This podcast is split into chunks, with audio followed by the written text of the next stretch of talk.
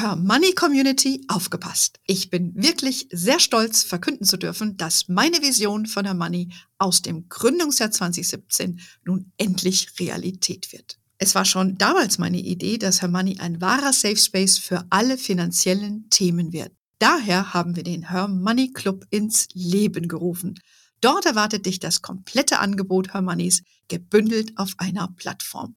Besuche www.hermoney.de slash club für alle Infos. Das ist www.hermoney.de slash club. Ja, es wird sicherlich viel davon abhängen, wie jetzt die Wirtschaft äh, weiterläuft. Die äh, Ökonomen hatten ja lange von einer Rezession in den Vereinigten Staaten gesprochen. Mittlerweile äh, drehen sich einige. Der Internationale Währungsfonds hat gerade heute neue Prognosen für die USA und für andere Länder auch, aber eben auch für die USA herausgegeben und hat äh, die Wachstumsaussichten deutlich nach oben gesetzt von 1,5 im Herbst auf 2,1 Prozent jetzt. Wir erwarten ja auch, dass die Notenbank ähm, im Laufe des Jahres die Zinsen senken wird.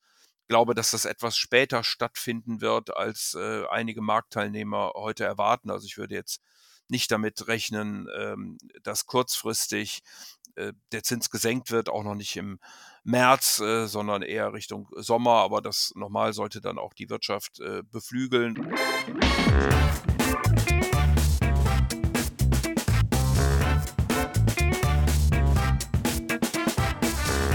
Ich begrüße euch super herzlich zum Her Money Talk, dem Geld- und Karriere-Podcast für Frauen. Das Investmentjahr ist ja noch recht jung. Also haben wir noch genügend Zeit, um uns ein paar Anlagetipps für dieses Jahr zu holen. Und das tun wir mit einem ausgewiesenen Experten zu diesem Thema, nämlich mit Dr. Ulrich Stephan. Uli, du bist Chefanlagestratege der Deutschen Bank für Privat- und Firmenkunden. Habe ich mir extra aufgeschrieben, damit ich das genau weiß. Äh, seit 2010 bist du für die Marktanalyse und Anlagestrategie für die Privatkunden zuständig, kannst uns also dann ein paar ganz konkrete Tipps geben. Und ich habe geschaut, mit kurzer Unterbrechung bist du ja eigentlich schon äh, sehr lange bei der Deutschen Bank äh, tätig. Und ja, ich freue mich, dass du heute, ja genau, ich sehe am Gesicht, aber oh, das, es, es war sehr lange.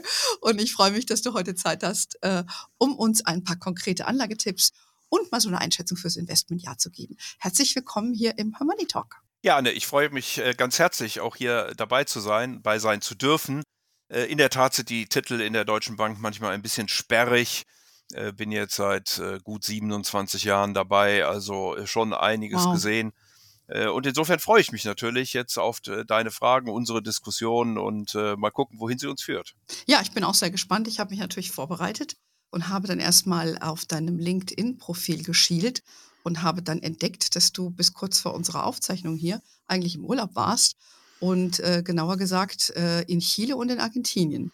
Fand ich äh, total spannend, weil Argentinien hatte ich mir persönlich für dieses Jahr als mein Reiseziel auch auf die Fahne geschrieben. Von daher können wir vielleicht noch offline ein bisschen plaudern, wie es dir da insgesamt gefallen hat. Aber wir reden ja hier auch über Investments und dort sticht ja, wenn man über Argentinien spricht, der neue argentinische Präsident Milei ja natürlich etwas hervor. Der hat ja beim Weltwirtschaftsforum in Davos schon äh, für Furore gesorgt und hat gewettert gegen den radikalen Feminismus. Er will den Staat abbauen und ist gleichzeitig ein großer Tech-Fan. Was ist jetzt dein Fazit aus, äh, ja, für diese Region, äh, ob man da überhaupt investieren sollte? Und naja, zu Malay weiß ich nicht. Meine Meinung ist, glaube ich, klar. Ja, also es ist eine total spannende äh, Region. Ich habe vier Länder gesehen, äh, Uruguay, Argentinien, ah. Chile und Brasilien. Äh, wir waren von, ähm, von Patagonien, von Feuerland, ganz unten Beagle-Kanal bis äh, in die Atacama-Wüste an die Grenze Boliviens. Also ähm, sicherlich äh, einen oberflächlichen Eindruck natürlich, wenn man zum ersten Mal äh, dort ist, aber immerhin habe dann auch versucht, mich ein bisschen mit der Region auseinanderzusetzen. Ich habe auch mitbekommen äh, auf der Reise, dass äh, Javier Milei eine durchaus bemerkenswerte Rede äh, auf dem Weltwirtschaftsgipfel gehalten hat, die äh, vor allen Dingen wohl den Kapitalismus und das Unternehmertum ähm, in den Vordergrund gestellt hat. Er sagt ja auch immer noch, er will die Notenbank äh, abschaffen. Er hat sicherlich seine Landsleute ähm, ja schon trotz Wahlankündigung damit überrascht, dass er so massiv den argentinischen Peso abgewertet hat. Ähm, das ist natürlich eine Angleichung an die Realität, denn zum Dollar stand er oder steht er schon die ganze Zeit bei etwa äh, 1000 Peso pro ähm, Dollar und äh, wir hatten vor dieser Anpassung 350, jetzt sind wir bei über 800, also da fehlt immer noch ein Stück. Ähm, hm. Insofern ist das mehr Realität und ich hoffe, äh, und das wäre eben die ganz spannende Frage, insbesondere für Argentinien, dass man diesen, diese Dauerschleife aus Staatsschulden, Subventionen, hohen äh, Inflationszahlen durchbrechen kann. Äh, da gab es aber schon wieder Generalstreiks am 24. Januar. Also die große Aufgabe für Javier Milei, wie gesagt, mit Kettensägen da durch die Stadt fahren und so, schon sehr merkwürdige ähm, äh, Ansinnen. Aber die große Aufgabe wird sein, das Volk mitzunehmen, Zustimmung für seine Maßnahmen zu erhalten, damit man endlich diese, äh, diesen Kreislauf eben durchbrechen kann. Mhm. Wobei ja Argentinien also nicht nur sicherlich ein tolles Land zum Besuchen ist, aber es hat ja auch viele Bodenschätze. Ja, es, ich meine, es hat ja eigentlich alles. Die kriegen das ja irgendwie nicht hin. Gefühlt sind die ja ständig pleite, egal unter welcher Regierung. Also da fragt man sich eigentlich schon, woran das eben liegt. Ja, wo das Potenzial des Landes steht ja außer Frage. Naja, man muss natürlich investieren ähm, und man muss ausländisches Kapital anziehen, auch Know-how und Technik anziehen, um diese Bodenschätze ähm, dann auch fördern und verarbeiten zu können. Und äh, wenn eben der Peso so stark abwertet, dann werden natürlich diese Importe äh, einfach extrem teuer und äh, das hat eben in der Vergangenheit dann dazu geführt, äh, dass man sich abgeschottet hat, äh, dass man äh, eben nicht die neueste Technik, dass man in der Produktivität schlechter geworden ist. Das sind alles Themen, die jetzt anzugehen sind. Ähm, nochmal, man kann nur die Daumen drücken, dass es gelingt. Ähm, und das kann hm. man natürlich insbesondere für die ähm, ärmere Bevölkerung des Landes tun. Ja, wie immer, die trifft es natürlich am ärgsten. Äh, würdest du jetzt sagen, äh, das ist ja ein Schwellenland, Argentinien, und äh, in der Regel sagt man natürlich, wenn man sich weltweit aufstellt, gehört ja auch ein Anteil des Depots in die Schwellenländer dazu. Würdest du sagen, äh, Länder wie Argentinien, Brasilien, also Südlateinamerika, sollten eine Rolle spielen in einem Depot?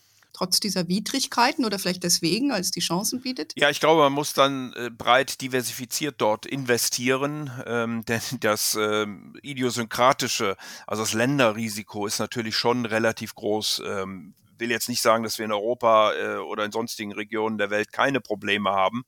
Aber natürlich gibt's äh, Kriminalität, Korruption, ähm, auch starke Migration in Lateinamerika. Da muss man nur nach Venezuela gucken.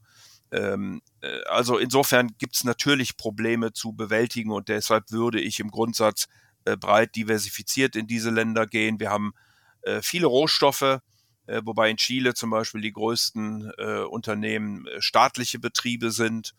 Ähm, aber Rohstoffe ist ein Thema, Finanzwerte sind ein Thema und es gibt gerade auch in Argentinien eine Handelsplattform, ähnlich äh, der, die wir aus den Vereinigten Staaten kennen, die äh, relativ großes Lateinamerika äh, bedient und mhm. äh, auch außerhalb Argentiniens an der Börse notiert ist. Okay, also Investmentchancen gibt es schon, aber vielleicht wenn dann nur mit einem kleinen Teil vom Portfolio, weil äh, ja, die Unwägbarkeiten sind da schon sehr, sehr, sehr hoch.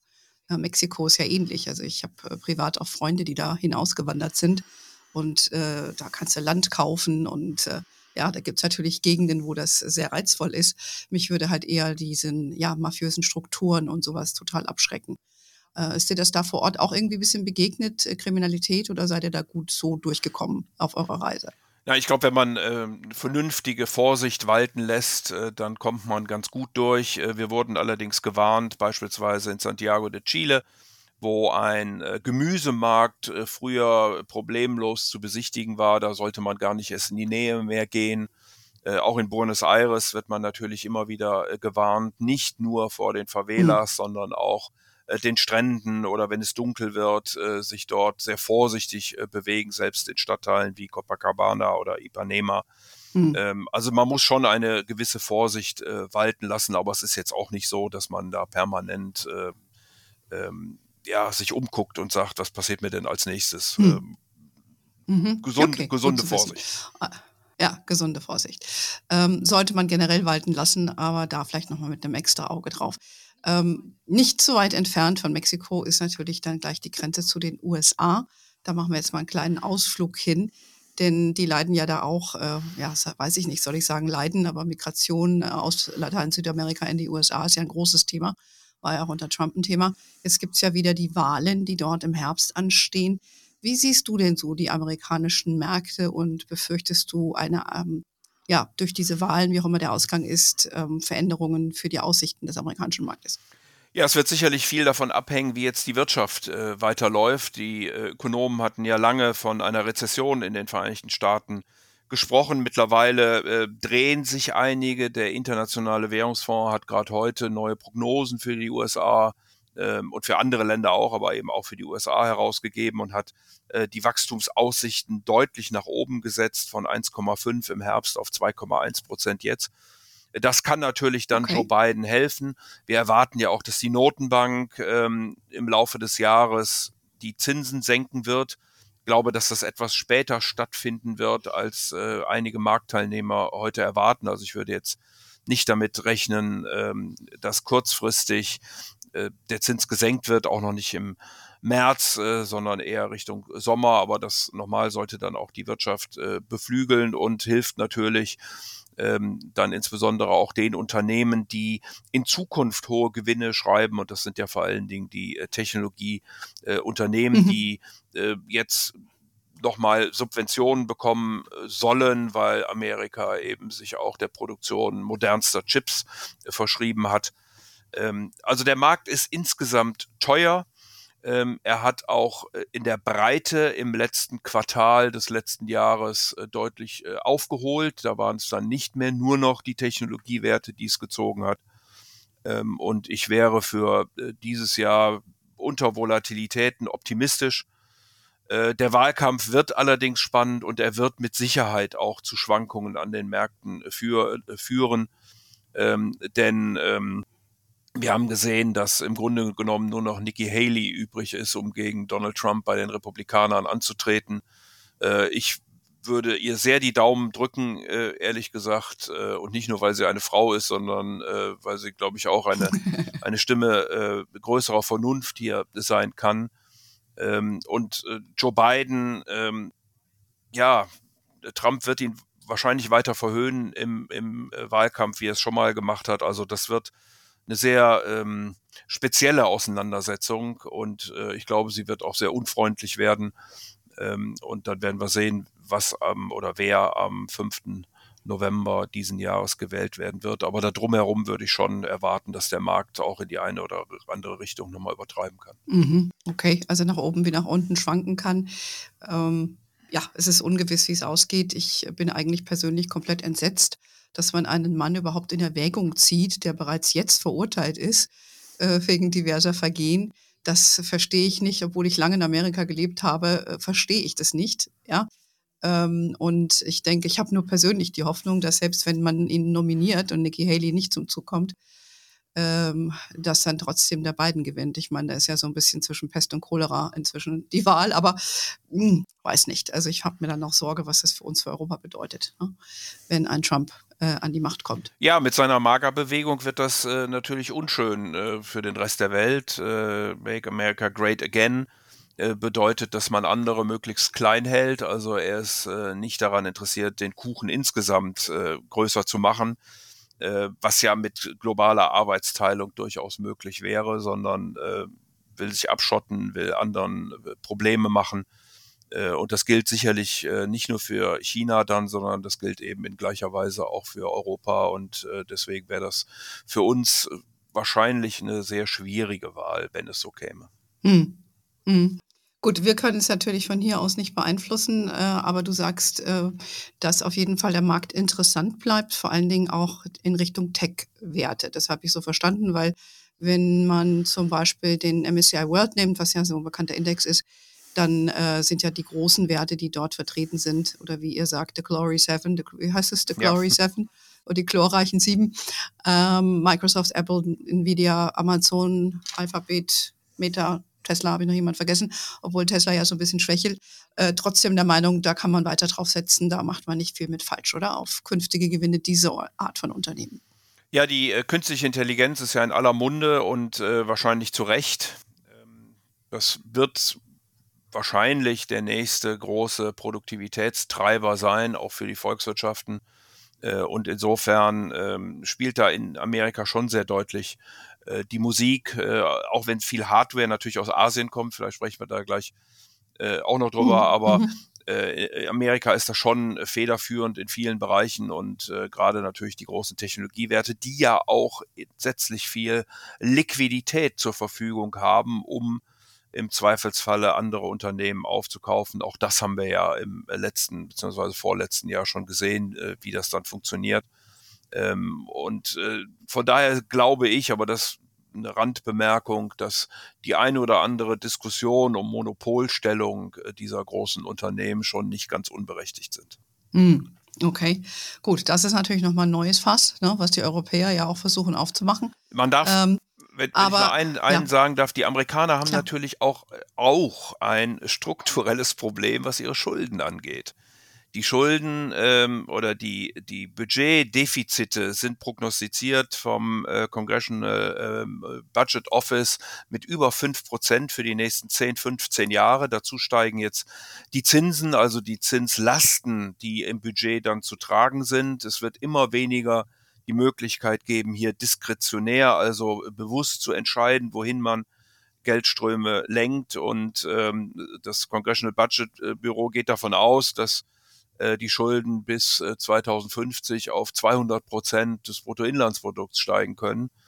Ähm, also das ist schon gewaltig. Und da müssen die Amerikaner mhm. was tun. Und jetzt kommt der Link wieder zum Aktienmarkt. Bedeutet natürlich, am Ende muss man auch die Steuern erhöhen ähm, für die sehr reichen äh, Amerikaner, aber auch für die Unternehmen. Das bedeutet dann weniger Gewinne, die man ausschütten kann. Und äh, das ist äh, sicherlich eine Diskussion, die wir auch in den nächsten Jahren und spätestens nach der Wahl äh, dann vor uns haben werden. Hm, interessant. Ich denke insbesondere, wenn die Demokraten gewinnen werden, weil die sind ja eher verkannt äh, dafür, dass sie was besteuern, als die Republikaner, die ja für das Gegenteil stehen. Ich war vor einigen Jahren auf einer Konferenz in Texas, die South by äh, in Austin, und da war äh, Arnold Schwarzenegger.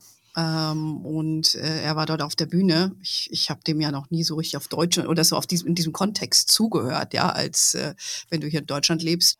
Und der hat ganz klar gesagt, er ist für mehr Steuern, weil er sagt, ich habe eh genug Geld. Äh, ich sollte doch einfach mehr abgeben, auch an andere. Fand ich interessant. Aber der ist ja auch ein Demokrat. Oder war der, ist er nicht Demokrat dort? War demokratischer Governor war der doch. In Kalifornien. In Kalifornien. Ja, mm. ja, ja. Also ähm, der hat, fand ich ganz interessant, dass er das gesagt hat. Dass jemand freiwillig darüber spricht, die Steuern Aber das sagen ja viele äh, sehr vermögende Amerikaner. Also Warren Buffett ist ja auch so ein Beispiel, der das äh, mhm. ständig sagt, dass die Steuergesetzgebung dort äh, sagen wir mal, nicht so ganz auf der Höhe der Zeit ist. Ähm, und mhm. äh, insofern bleibt, glaube ich, egal welche Partei gewählt wird, gar nichts anderes übrig, äh, als das zu tun, um äh, das Budget eben in den Griff bekommen zu können. Mhm. Mhm. Gut, da sind wir mal gespannt. Ähm, Europa haben wir kurz schon angerissen, äh, jetzt mal ungeachtet der Wahl. Wie siehst du jetzt die Perspektiven, hier in Europa sein Geld zu investieren? Ja, Europa ist äh, preiswert. Ähm, Europa ist äh, aus meiner Sicht stark unterinvestiert. Ähm, Europa wird gemieden. Also wenn ich zum Beispiel mit unseren amerikanischen Kollegen frage und wir reden natürlich dann gerne auch über global diversifizierte Portfolien, äh, dann sagen die, lass mich in Ruhe äh, mit, mit Europa. Ich habe da in den letzten Jahren einfach nur schlechte Erfahrungen gemacht. Äh, es war zum hm, Teil die Währung, okay. es waren zum Teil die Aktien. Also zumindest ist man in amerikanischen äh, Werten äh, aus amerikanischer Sicht deutlich besser gefahren. Und äh, da kann man ja auch schlecht mhm. gegen argumentieren. Ähm, wir haben jetzt gerade den Internationalen Währungsfonds, der auch die Wachstumsprognosen für Europa wieder äh, heruntergenommen hat. Aber Europa ist eben sehr billig und die Erwartungen sind äh, sehr niedrig. Und deshalb könnte ich mir vorstellen, dass gerade im zyklischen Bereich oder im Bereich der Luxusgüter hier Überraschungen drohen können, denn die europäischen Unternehmen sind natürlich bei weitem nicht nur in Europa tätig. Äh, sondern äh, weltweit. Und ähm, ich könnte mir eben vorstellen, dass gerade in solchen Bereichen ähm, dann auch mit den großen Investitionen, die wir jetzt für Klimaschutz, äh, für die Transformation der Wirtschaft, für die Digitalisierung vorhaben, dass diese Unternehmen positiv überraschen können und dass das den europäischen Börsen und Märkten auch wieder Impulse geben kann. Mhm. Ja, äh, das würde ich mir auch sehr wünschen. Äh, ich hoffe halt auch, äh, wenn wir jetzt über Deutschland anfangen zu reden, glaube ich, wären wir gar nicht fertig. Ich glaube, wir lassen es einfach mal da bei der europäischen Perspektive, weil viele unserer deutschen Unternehmen ja auch weltweit aufgestellt sind und dann auch von der europäischen Politik natürlich stark äh, betroffen sind. Ich glaube, was uns natürlich auch alle, alle umtreibt, ist, sind diese ganzen kriegerischen Auseinandersetzungen, die unsere Schlagzeilen hier dominieren. Und gerade im asiatischen Raum wird ja auch immer wieder über den Angriff Chinas auf Taiwan spekuliert ja, ob das nun passiert oder nicht, wie blickst du jetzt überhaupt auf Investments in China oder auch sein Gegenspieler Indien, der auch so versucht, äh, sich zu positionieren? Was ist da so deine, deine Meinung? Ja, diese Länder werden äh, zweifellos selbstbewusster. Ähm, wir haben ja schon über Lateinamerika mhm. gesprochen, also auch Brasilien äh, mit Lula da Silva, ähm, selbstbewusst, nicht mehr klar zuordnenbar ähm, irgendwelchen Blöcken, sondern sich selbst rauspickend, was für einen am besten ist. Äh, ich glaube, so kann man auch die Position von Narendra Modi äh, beschreiben, der sich ja auch dieses Jahr noch zur Wahl stellen muss äh, im Mai und insofern äh, mal gucken, ob er die dann gewinnen wird. Die Umfragen gehen sicherlich hm. in diese Richtung, aber ähm, mal schauen. Ähm, ja, die Länder sind selbstbewusster, gucken auf sich selbst, wollen ähm, ihre Wirtschaft, ihre Gesellschaften vorantreiben. Ähm, Indien ist relativ teuer, hat natürlich aber auch immense wirtschaftliche äh, Potenziale. Also das, äh, das Potenzialwachstum könnte dort sicherlich bei äh, 10 Prozent liegen. Mit Inflation könnte man im zweistelligen Bereich äh, wachsen. Ähm, das muss gehoben werden. Ähm, dazu braucht es viel Infrastruktur, viele Investitionen aber die Möglichkeit bestehen. Der Markt ist insgesamt relativ teuer, deswegen muss man immer mit Rückschlägen rechnen, aber ein langfristiges Investment in Indien äh, finde ich durchaus spannend. Mhm. Bei China okay. ist äh, das Sentiment äh, sicherlich äh, komplett im Keller, wenn man das mal vorsichtig ausdrücken darf. Ähm, China hat im letzten Jahr schon fürchterlich performt und auch in diesem Jahr äh, grauenhaft. Wir reden nach wie vor über die Immobilienkrise jetzt ein Unternehmen, was hier äh, abgewickelt äh, werden soll, über das aber ja schon seit Jahren wirklich äh, gesprochen wird. Und insofern kann man auch ähm, äh, ja diese letzten Meldungen durchaus als positives Signal äh, sehen, nämlich dass endlich etwas passiert und dass diese Dinge auch bereinigt äh, werden. Äh, das Problem ist, dass die chinesische Regierung einerseits mit Corona und andererseits mit diesen Immobilienentwicklern ihre Bevölkerung so sehr erschreckt hat, ähm, dass äh, die das Geld lieber horten, anstatt es auszugeben. Ähm, ah. Und ähm, das hm. chinesische Geschäftsmodell, wenn ich das so ausdrücken darf, ist aus meiner Sicht äh, endgültig zu einem Ende gekommen. Also, dass man permanent Land hm. verkauft, äh, von Regierungsstellen an irgendwelche Entwickler, die dann darauf Immobilien bauen, die dann leer stehen äh, hat in den letzten Jahren schon dazu geführt, dass die Produktivität ähm, immens äh, gesunken ist, ähm, dass man an der Stelle eben Schulden aufgebaut hat, wie man jetzt äh, an diesen Immobilienkonzernen sieht. Ähm, und das geht so nicht weiter. Insofern muss China sich überlegen, wie sie in Zukunft wachsen wollen. Also einfach Investitionen, mhm. vor allen Dingen in Infrastruktur, in Immobilien, ähm, in Maschinen und Export, äh, das wird es nicht sein in Zukunft. Man wird mehr konsumieren müssen, man wird äh, äh sich mehr auf sich selbst be besinnen müssen, was aber auch für den Rest der Welt ein gutes Signal äh, sein kann, wenn eben China hier nicht nur chinesische Güter dann kaufen sollte, sondern eben auch ausländische. Okay, das ist ja ein kleiner Lichtblick, ähm, weil viele fürchten ja auch in China zu investieren, weil so eine Willkür auch herrscht mit den Unternehmen. Und äh, das heißt, die haben jetzt das Problem mit diese, du meinst ja die Evergrande, ne? diese Immobilienfirma, erkannt und da wird was getan, aber die müssen sich selbst jetzt mobilisieren. Ja, interessant. Also würde man sagen, wahrscheinlich bist du dann eher Team Indien und weniger Team China.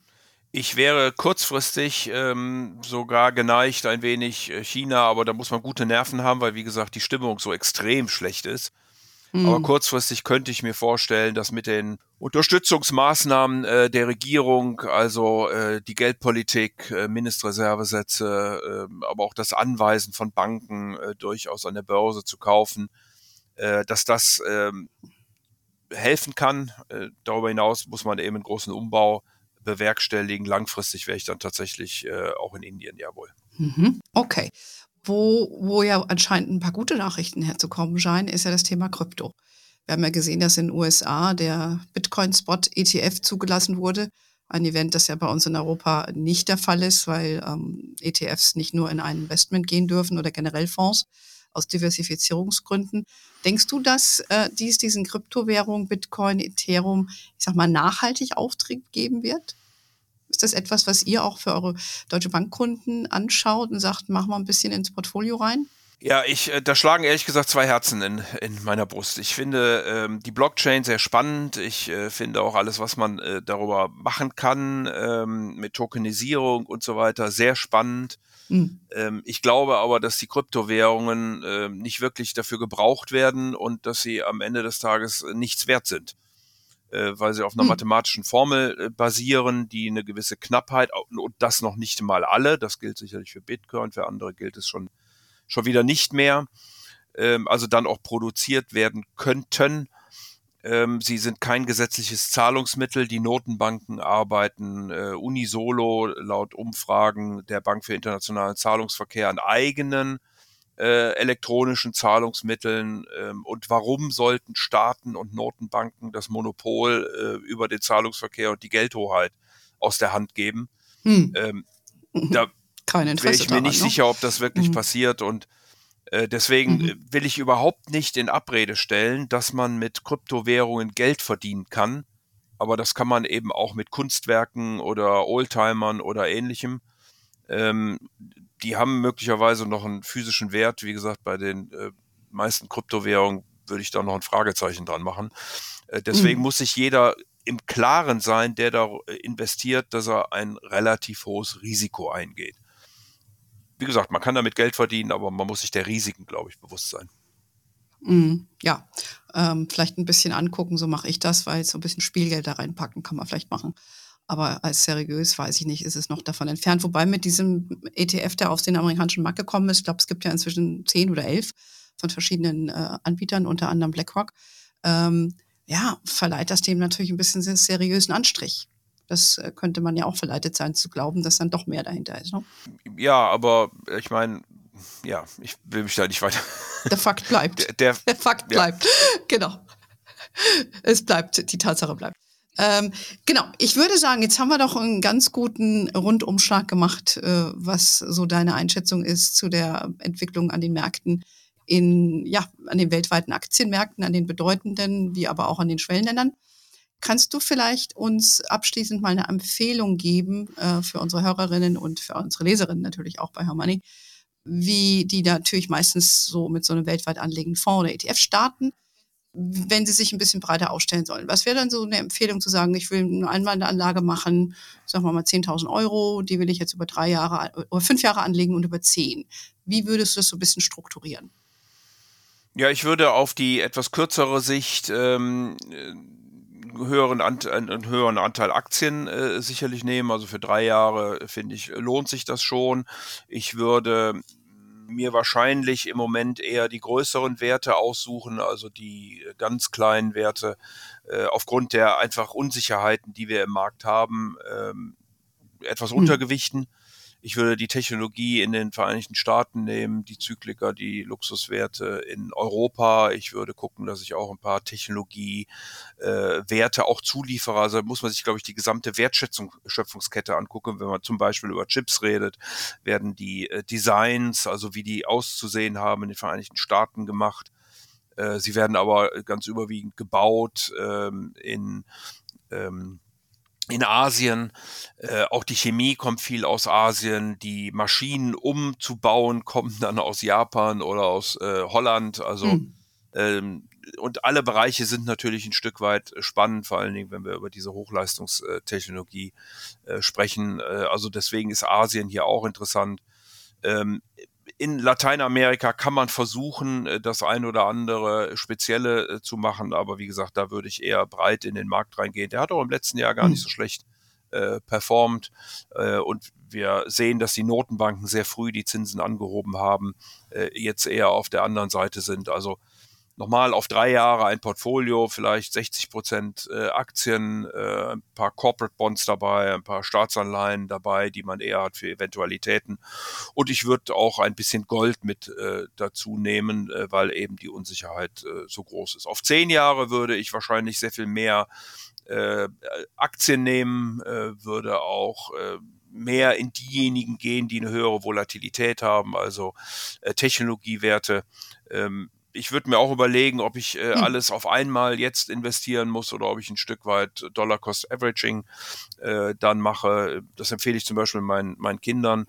Ähm, habe ja drei, drei Töchter, die auch in sozusagen fremden Berufen ja. äh, unterwegs sind und mich dann immer fragen. Und ich sage, das Erste, was ihr machen müsst, ist äh, einen vernünftigen Fondssparplan äh, systematisch hier Vermögen aufbauen. Das äh, haben sie, glaube ich, auch alle getan. Äh, also insofern finde ich das. Äh, okay, sehr gut. Finde ich das. Haben auf den Vater gehört. Sehr smart. Äh, Methode eben, um Vermögen aufzubauen. Also ja, auf lange Sicht mehr Aktien, höhere Volatilität, mehr Technologie. Ähm, und dann sagt man immer so schön auf Qualität achten. Ich habe bisher noch niemanden erlebt, der sagt, man sollte also gerade keine Qualität kaufen, aber von daher ist das immer leicht gesagt, aber ich glaube, es sind die gemeint, wo man den Eindruck hat, die haben ein Geschäftsmodell einfach nach vorn, die haben ein gutes Management, ein gutes Produkt. Ähm, und äh, es macht auch meiner Sicht auch Spaß, äh, sich da ein Stück weit mit äh, zu beschäftigen. Auch das sage ich meinen Kindern gerne.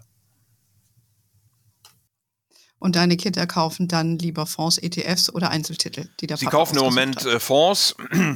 Meine Frau, ehrlich gesagt, äh, verwaltet bei uns äh, die ähm, Vermögen oder ja, Vermögen kann man gar nicht sagen, also das Depot, äh, auch das Konto. Ich bin da irgendwie unfähig zu. Ähm, aber sie macht das und sie macht das sehr gut.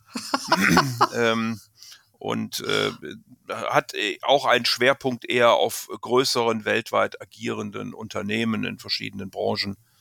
Ähm, kann da gar nicht meckern, macht sie, äh, macht sie hervorragend und äh, so machen das meine Töchter, glaube ich, im Moment auch. Also Aufgabenteilung im Hause, Stefan, äh, funktioniert super gut. Ähm, äh, lieber Uli, ganz vielen Dank für deine tollen Tipps und deine Einschätzung zu den Märkten. Ich äh, tue mich immer sehr schwer mit solchen Podcasts, weil da könnte ich eigentlich fünf Stunden reden, weil da fallen mir so viele Dinge ein. Aber wir müssen es immer so ein bisschen eingrenzen. Aber vielleicht haben wir mal wieder Gelegenheit zu plaudern. Sehr gern. Äh, würde mich sehr freuen. Wir haben ja nur sehr wenige männliche Gäste im Podcast und äh, von daher freuen wir uns immer, wenn wir einen weiteren smarten, kompetenten Mann hier bei uns begrüßen dürfen. Und äh, wenn wir das veröffentlichen, das äh, passiert in Bälde, dann äh, kündigen wir das natürlich an über unseren Newsletter, der jeden Donnerstag rauskommt. Ähm, wir sind natürlich auch auf Facebook, äh, Facebook, LinkedIn, Instagram und TikTok. We are wherever you are.